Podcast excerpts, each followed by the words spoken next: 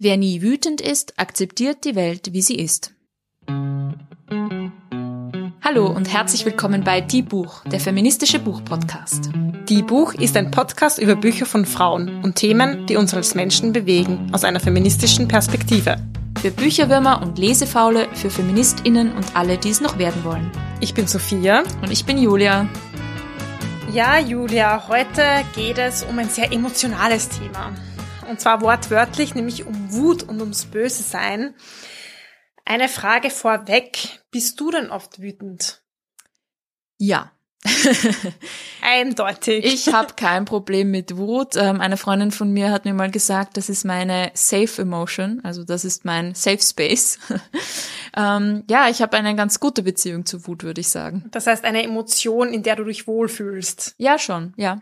Geht das nicht allen Frauen so? Wut ist ja ein Gefühl, das wir sehr oft vielleicht auch mit Männern oder mit bestimmten Männern in Verbindung bringen. Bei Frauen wird das oft so ein bisschen anders gesehen.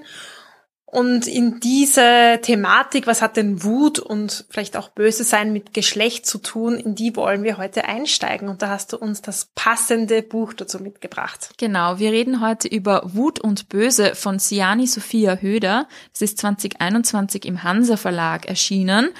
Und ja, voll. Es geht um Frauen und wütend sein und wie wir vielleicht auch unsere Wut positiv und produktiv nutzen können. Wenn ihr das Thema spannend findet, dann könnt ihr die Autorin sogar bald live erleben, und zwar am 11. November in der Hauptbücherei am Gürtel in Wien.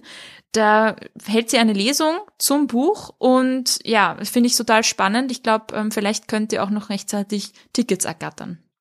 Und einen zweiten Veranstaltungshinweis haben wir auch noch. Es steht nämlich ein wichtiges Event ins Haus, auf das wir uns alle schon sehr freuen, zumindest alle, die irgendwie ein bisschen buchnördig sind. Und zwar die Buch Wien steht vor der Tür. Genau, die großartige Buchmesse in Wien, die jetzt vom 10. bis 14. November 2021 stattfindet. Wir waren ja schon in den vergangenen Jahren immer wieder gemeinsam auf der Buch Wien, aber dieses Jahr dürfen wir als Podcasterinnen zum ersten Mal dorthin. Und zwar ähm, am 13., also am Samstag, dürfen wir ein Instagram Takeover veranstalten, gemeinsam mit der Buch Wien. Das heißt, wenn ihr auf dem Instagram-Account von der Buch Wien vorbeischaut, dann könnt ihr uns dort vielleicht entdecken. Und ich bin schon ziemlich stolz darauf, muss ich sagen, weil die, in der Vergangenheit waren wir, wie du gesagt hast, manchmal gemeinsam dort als Besucherinnen, sind herumgegangen, haben uns Lesungen angehört und dieses Mal sind wir presseakkreditiert. Die Buch ist auf der Buch Wien. Ja. ja, das heißt, ihr könnt das mitverfolgen, mhm. wie wir zwei uns da schlagen. Schauen wir mal. Ja. Auch wenn ihr, wie gesagt, nicht in Wien seid, dann könnt ihr das ganz leicht über Instagram mitverfolgen. Wir haben ja ganz viele Hörerinnen in anderen Teilen von Österreich, aber auch außerhalb Österreichs. Genau. Wir freuen uns auf alle Fälle schon. Und ja, aber jetzt tauchen wir ein in das heutige Buch, und zwar Wut und Böse. Wie schon kurz angesprochen, geht es darin um Wut und Geschlecht, denn die Autorin Siani Sophia Höder sagt uns im Prinzip, dass Wut ein sehr gegendertes Gefühl ist, und zwar ein cis-männliches, denn hauptsächlich dürfen Männer, Cis-Männer, weiße Männer, Männer ohne Behinderung dieses Gefühl oft ausleben. Das wird positiv bewertet und alle anderen im Prinzip eigentlich nicht. Also sie sagt, dass sowohl Frauen als auch People of Color, als auch ähm, Transmenschen, Menschen mit Mehrfachdiskriminierungen eigentlich nicht wirklich einen Anspruch auf dieses Gefühl oft erheben dürfen. Und das ist ein Problem. Absolut. Ähm, wenn du das sagst, sie dürfen das nicht, was meinst du genau damit? Gibt es da Sanktionen oder wird das negativ bewertet oder ja, was heißt das? Ja, genau das. Also natürlich dürfen sie, aber es wird oft gesellschaftlich negativ bewertet. Also es gibt Studien, die die Autorin auch anführt, dass Frauen zum Beispiel, die dominanter oder wütend auftreten, oft negativer bewertet werden, also dass sie als weniger sympathisch, weniger vertrauensvoll vielleicht eingesch eingeschätzt werden, wohingegen bei Cis-Männern eine, ein Ausdruck von Wut oft recht positiv bewertet wird. Also das ist, ist dann ein Ausdruck von Stärke, ein Ausdruck von Dominanz und das ist eben alles sehr positiv bewertet, wenn man eben ein Cis-Mann ist. Hm. Ich finde, das zeigt sich ganz gut an so mächtigen Männern, wenn die weiß ich nicht, irgendwelche Politiker, Staatsoberhäupter wird das ja dann oft so gedeutet, so ja, der weiß, was er will und bringt was voran. Und schon alleine, welche Wörter verwendet werden, wenn Frauen wütend sind, dann ist die oft so emotional, vielleicht hysterisch. Ich finde, da ist ja auch begrifflich totale Abwertung schon dabei. Genau, in dem Buch gibt es sogar auch eine Liste mit Begriffen, die oft für wütende Frauen verwendet werden. Also eh, wie du schon gesagt hast, hysterisch, emotional, auch sensibel vielleicht. Und ähm, ja, bei Männern wird das alles viel, viel positiver gesehen. Und das ist sehr, sehr schade natürlich. Ähm, wir kommen dann auch gleich dazu, warum Wut möglicherweise auch produktiv sein kann und was eigentlich unsere Alternative ist. Vorher noch, das fand ich einen recht spannenden Aspekt, ähm, sie beschreibt Wut als ein Privileg. Also je nachdem, wie privilegiert wir sind in, in dieser Gesellschaft, desto mehr haben wir auch die Erlaubnis, unter Anführungszeichen, wütend zu sein. Sie sagt, dass Menschen, die Diskriminierung erfahren, oft auch das Problem haben, dass sie wesentlich mehr Emotionsarbeit leisten müssen. Emotionsarbeit ist hier definiert von Ali Hochsch Hochschild, das ist eine Soziologin, die schreibt in The Managed Heart, dass Emotionsarbeit so ein Herbeiführen oder Unterdrücken von Gefühlen ist, um das äußere Erscheinungsbild aufrecht zu erhalten, damit es zu einem richtigen Geisteszustand bei anderen führt. Also das heißt, dass wir uns positiv geben müssen, auch wenn wir das eigentlich gar nicht so empfinden, nur damit sich das Gegenüber nicht schlecht fühlt. Und das, glaube ich, kennen viele, viele Frauen, das kennen auch viele andere Menschen.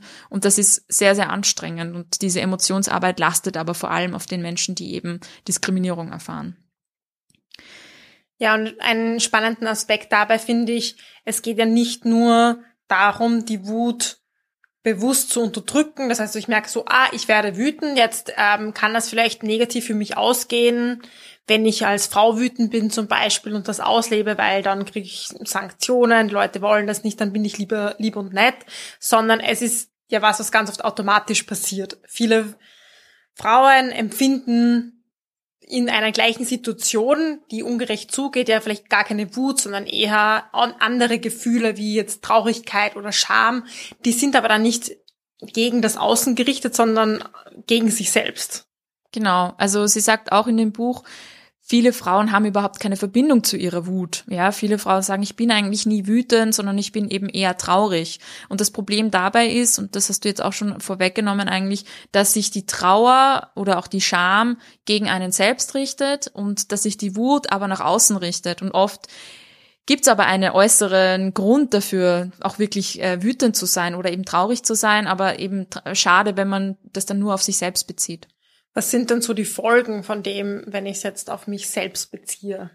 Ja, das Problem ist, dass wenn wir unsere negativen Gefühle immer nur auf uns selbst beziehen, dass wir unseren Selbstwert herabstufen, dass wir glauben, wir sind selbst schuld an vielen Dingen, die passieren, mag vielleicht auch manchmal stimmen, aber eben nicht immer. Und gerade als Frauen in einem patriarchalen System ist es ganz oft nicht unsere individuelle Schuld, wenn etwas passiert oder wenn wir negative Konsequenzen erfahren, sondern oft ist es einfach dieses System, in dem wir uns bewegen. Und wenn wir die Gefühle, die negativen, die wir empfinden, immer nur auf uns selbst beziehen, dann sehen wir auch diese systemische Diskriminierung oder Unterdrückung auch gar nicht. Also es ist ganz wichtig, die Gefühle nach außen auch mal zu richten und zu schauen, liegt es jetzt wirklich an mir oder liegt es an dem Außen? Jetzt kommt Werbung. Sophia, muss man sich eigentlich mit seiner Familie gut verstehen? Naja, gut wäre es schon, finde ich. Es hilft jedenfalls. Aber nicht bei allen ist es eine Selbstverständlichkeit. Und genau darum geht's im Roman Uns zusammenhalten, den wir euch heute auch noch vorstellen wollen. Der Roman ist 2021 im Heimon Verlag erschienen und ist der Debütroman der Niederländerin Mirte van Dornik. Darin geht es um die zwei Schwestern Nico und Kine, die mit einer alkoholkranken Mutter aufwachsen. Es ist kein leichtes Thema, aber dem Roman gelingt es auf alle Fälle, das humorvoll und leichtfüßig auch zu erzählen, weil die beiden einfach richtig starke, tapfere Mädels sind, die sich durchs Leben schlagen, trotz ihrer schwierigen Voraussetzungen. Ein tolles Buch von der Autorin, die auch äh, Dokumentarfilmerin ist übrigens und sich sehr ausführlich mit dem Thema beschäftigt hat. Wenn ihr jetzt Lust bekommen habt oder auch schon ein Weihnachtsgeschenk sucht, dann schaut vorbei auf www.heimonverlag.at. Da findet ihr das Buch und wir empfehlen es euch von Herzen. Es gibt ja auch einige Beispiele in dem Buch. Einerseits von Frauen, die sanktioniert wurden, weil sie wütend waren und andererseits von Frauen, die wütend waren und richtig viel vorangebracht hatten, haben. Vielleicht kannst du uns da ein paar Einblicke geben. Ja klar. sie schreibt ganz spannend, ähm, wie Wut bei unterschiedlichen Frauen auch in der Geschichte oder in der Entwicklung sich unterschiedlich dargestellt hat. Also ein cooles Beispiel, das wir sicher alle kennen, ist Rosa Parks. Sie ist eine Ikone der Bürgerrechtsbewegung in den USA. Sie hat den Busboykott von Montgomery in Alabama 1955 gestartet. Ihr kennt vielleicht die Geschichte. Die geht folgendermaßen.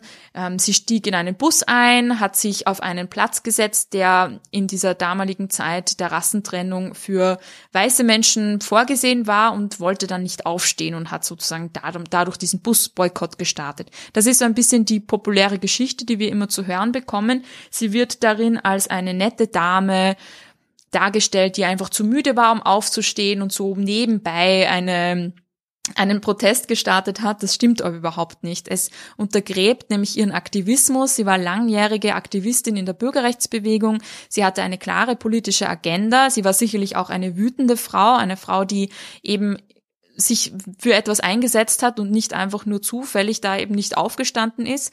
Aber in dieser Erzählung haben wir so unsere Ideen von Frauen, die immer nett und lieb und zurückhaltend sind, einfach auch mit eingebaut. Wir haben ihre Wut praktisch aus der Geschichte rausgeschrieben und daran müssen wir uns auch erinnern und daran erinnert uns auch die Autorin.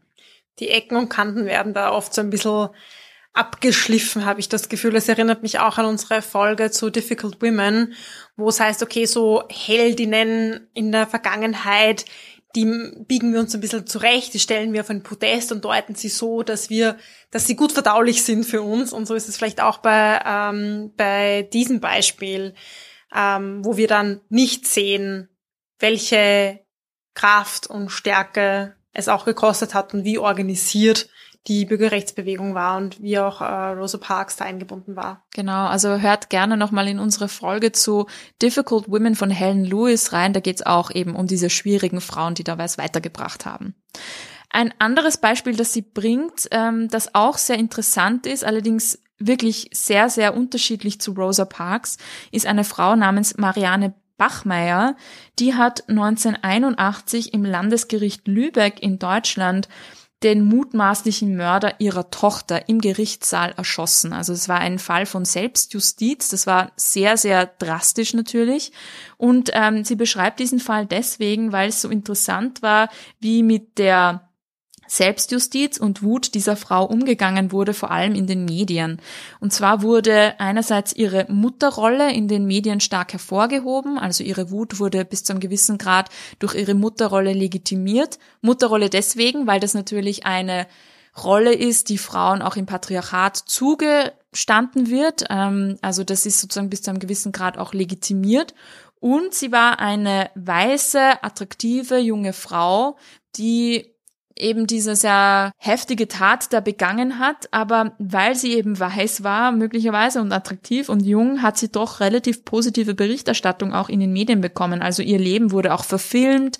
Sie hat ähm, wegen Totschlags sechs Jahre Freiheitsstrafe bekommen, ist aber auch schon nach drei Jahren wieder freigekommen. Und die Autorin fragt in dem Buch Wut und Böse, was wäre gewesen, wenn sie keine junge Frau gewesen wäre? Was wäre, wenn sie keine attraktive Frau gewesen wäre? Was wäre, wenn sie eine Woman of Color gewesen wäre? Dann wäre ihre Wut ganz, ganz anders bewertet worden. Und da müssen wir uns auch absolut an der Nase nehmen. Sie war zwar auch eine Frau, aber sie hatte eben ihre Privilegien und deswegen ja, wurde mit ihrer Wut auch ganz anders umgegangen. Spannende Differenzierung, die du da nochmal reinbringst, weil es natürlich auch aussagt, nicht jede Wut wird gleich abgewertet von Frauen. Gerade wenn es eine Wut ist, die die Jungen verteidigt, die die Kinder verteidigt, die ist dann gerechtfertigt und eine Wut, die vielleicht für die eigenen Rechte aufsteht, schon wieder ein bisschen weniger. Oder es ist die Wut einer Frau, die weiß und privilegiert ist, eine Geschichte, die sich da toll irgendwie vermarkten lässt, ist auch ganz was anderes. Wirkt aber gleich viel bedrohlicher, wenn es jetzt keine junge, attraktive, weiße Frau ist, sondern, wie du sagst, vielleicht eine uh, Person of Color. Ganz genau. Eine andere wütende Frau, die wir auch gut kennen, ist Greta Thunberg, die ihre Wut öffentlich macht und dafür auch ganz viel Gegenwind bekommt. Auch eine sehr junge Frau, die dann oft auch nicht ernst genommen wird in ihrer Wut. Ich glaube, das ist auch etwas, das viele Frauen und wahrscheinlich auch viele andere Menschen kennen, wenn man mal Wut zeigt, dann wird diese Wut bisschen also heruntergespielt und abgetan. Das hat dann nicht dieselbe Wirkung, wie wenn das vielleicht ein junger weißer Mann wäre. Hm. Ich kann mich erinnern bei dieser Rede, die Greta von Thunberg äh, gehalten hat, wo sie diesen großen Vorwurf macht an die UN, dass sie ihre Kindheit zerstört haben da haben sich ja so viele Debatten darum entbrannt, so ja, jetzt ist sie einen Schritt zu weit gegangen. Und ich dachte mir so, ja, aber es geht einfach um ihr Leben. Es geht um die Klimakrise und wie sie darunter leiden wird und so ganz viele andere. Dann denke ich mir, naja, wenn das kein Grund ist, mal wütend zu sein oder auch emotional im, im, im positivsten Sinne des Wortes äh, zu sein, dann wann denn dann? Und das habe ich schon heftig gefunden, sozusagen es auch abzuwerten, wenn eine Person nicht immer rational bleibt. Und ich denke mir, wenn es um Themen geht, die uns so tief berühren, die so tief an unserem Leben sind, dann sollte es mal gerechtfertigt sein, auch wütend zu sein und das zu zeigen, weil es ist eine unglaubliche Kraft und es ist was, was da ist, wenn uns was total betrifft. Ja, das ist allerdings auch ein Problem, dass ähm, vor allem weibliche Politikerinnen haben, dass sie oft dann eben gar keine Wut zeigen dürfen, dass sie sozusagen überkompensieren müssen. Wir erinnern uns an die Debatten zur Präsidentschaftswahl ähm, vor einem Jahr in den USA, wo wir Kamala Harris gesehen haben, die damalige ähm, Kandidatin, die wahnsinnig ruhig und rational bleiben musste, um diese negativen Zuschreibungen nicht auf sich zu ziehen, die wütende oder emotionale Frauen dann oft zugeschrieben bekommen. Währenddessen haben sich die Männer in dieser Präsidentschaftswahl wirklich dermaßen daneben benommen. Wir erinnern uns an die Debatte zwischen Trump und Biden, wo keiner zu Wort kam gefühlt, wo dann wirklich, äh, wo dann nicht mal der Moderator mehr irgendwas dazwischen einwerfen konnte. Also das wird ganz anders bewertet. Kamala Harris hat sich da total rausgehalten und das ist dann auch irgendwie total unfair, dass dass Frauen sich das so dermaßen am, am Riemen reißen müssen. Mm, totale Selbstkontrolle die ganze Zeit, um ja nicht unter Anführungszeichen unprofessionell zu wirken. Und zwei Personen, die um das wichtigste Amt der Welt vielleicht äh, buhlen, bei denen wird das jetzt nicht als unprofessionell beschrieben, wenn sie die Moderatorin oder den Moderator nicht zu Wort kommen lassen. Stell dir vor, das wären zwei Frauen gewesen. Sagst, ja, unmöglich, ja. Die reden die ganze Zeit und, und reden so viel, typisch Frau, oh Gott. Ich kann viel zu emotional, ja. sensibel und mhm. so weiter. Das ist natürlich alles ironisch gemeint. Ich hoffe, ihr versteht unsere Ironie auch durch die Mikros durch. Ja. Aber wie schon gesagt, ähm, Wut kann auch sehr, sehr produktiv sein und wir haben, das sagt die Autorin zumindest, oft nicht wirklich eine Alternative auch als wütend zu sein. Ein Zitat zum Beispiel, das mich auch sehr bewegt hat, war, eine lächelnde Frau kann sich nicht gegen sexuelle Belästigung wehren. Sie schreibt eben auch über Fälle von sexueller Belästigung und dass wir, um dagegen aufzustehen, um eine unfaire Behandlung oder eben sowas Drastisches wie sexuelle Belästigung oder Missbrauch, Gewalt und so weiter aufzuzeigen, wir müssen wütend werden. Sonst sind wir, ja, es gibt keine Alternative. Das heißt, Ihre Idee wäre, dass wir uns die Wut zurückerobern, dass wir sie auch neutralisieren. Also sie sollte Ihrer Meinung nach eine neutrale Emotion werden, die nicht gegendert ist, sondern die eine ganz normale Reaktion ist auf Ungerechtigkeiten, die dann aber auch ihre Kraft entwickeln kann, um eben positive ähm, Entwicklungen oder Veränderungen anzustoßen.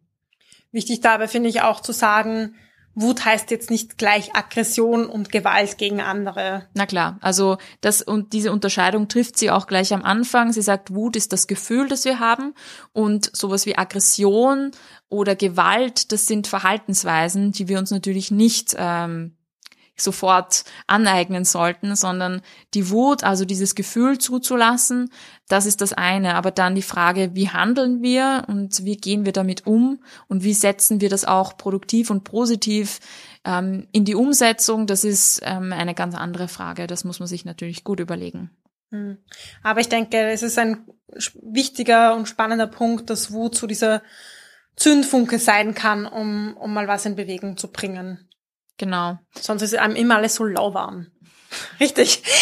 Man, man dümpelt so dahin und denkt sich, ja, eigentlich eh ein bisschen schlecht, aber eigentlich, hm, eigentlich ist am Sofa bequemer. Hm. Braucht's manchmal so diesen, diesen ja, Funken. Den Funken. Das stimmt. Das setzt uns on fire. On fire. Deswegen, Wut finde ich eine großartige Emotion. Also ich bin auf alle Fälle auf der Seite der Autorin, finde das ganz, ganz positiv, wenn man ähm, auch mal diese Wut zulassen kann. Sie sagt auch, dass in der heutigen Zeit oft mal diese toxische Positivität, dieses Good Vibes Only uns so ein bisschen bremst, weil mag wohl sein, dass es manchen Menschen sicherlich gut tut, sich auf die, die positiven Emotionen zu zurückzuziehen, aber für andere, das ist sicherlich auch Persönlichkeitssache, ist es doch sehr, sehr wichtig, negative Emotionen nicht zu unterdrücken, auch nicht ähm, sich zu verbieten, sondern diese Wut auch zu nutzen. Ja, und das beides, also die ganz vielen verschiedenen Emotionen sein dürfen und dann können wir mal schauen, äh, was wir daraus machen. Ganz genau. feministischen Aktivismus hier. Wie zeigt sich denn deine Wut, Julia? Meine Wut ähm, zeigt sich oftmals darin, dass ich mir Songs wie zum Beispiel I Will Survive ganz laut aufdrehe und dann äh, ganz laut mitsinge und darum dazu herumtanze in meiner Wohnung. Da kann ich meine Wut sehr, sehr gut äh, spüren, aber auch ein bisschen abbauen. Sehr cool. Ja, das finde ich schön. Es ist ein, ein schönes Bild, finde ich, weil Wut nimmt sich Raum und nimmt sich Platz und wir machen uns dabei nicht klein, sondern ähm, ja, wir machen uns ein bisschen größer dadurch. Das stimmt. Und wir tanzen vielleicht auch ein bisschen herum. Ja, auch gut. Ein kleiner Querverweis, den ich da noch habe, ist zu unserer Folge zum Thema Scheitern, wo wir das Buch How to Fail von Elizabeth Day besprochen haben. Sie hat nämlich auch ein Kapitel zum Thema Wut und wie sie erst ihre eigene Wut gefunden hat. Also ich glaube, das ist ein Thema, das ganz, ganz viele Frauen betrifft. Hm. Und mir persönlich hilft es immer total mit Freundinnen gemeinsam wütend zu sein, wenn mir irgendwas widerfährt oder wenn es ungute Situationen gibt, weil dann komme ich aus dem raus, ich kann nichts machen oder ich bin selber schuld. Ja, das kann einfach total heilsam sein manchmal. Also danke an dieser Stelle an dich, liebe Jule und alle anderen, meine tollen Freundinnen. Gemeinsam wütend sein hat, also fühlt sich sehr kraftvoll an. Das war Die Buch, der feministische Buchpodcast. Ihr könnt unsere neuen Folgen jede zweite Woche auf unserer Website www.diebuch.at finden oder in eurer Podcast-App. Folgt uns außerdem gerne auf Instagram, Facebook und Twitter. Wir freuen uns immer über euer Feedback sowie angeregte Diskussionen. Schreibt uns dafür einfach eine E-Mail an plaudern.diebuch.at oder kontaktiert uns via Social Media. Ein großer Dank gilt zum Schluss noch der Zirkusband, die uns ihre tolle Musik zur Verfügung stellt.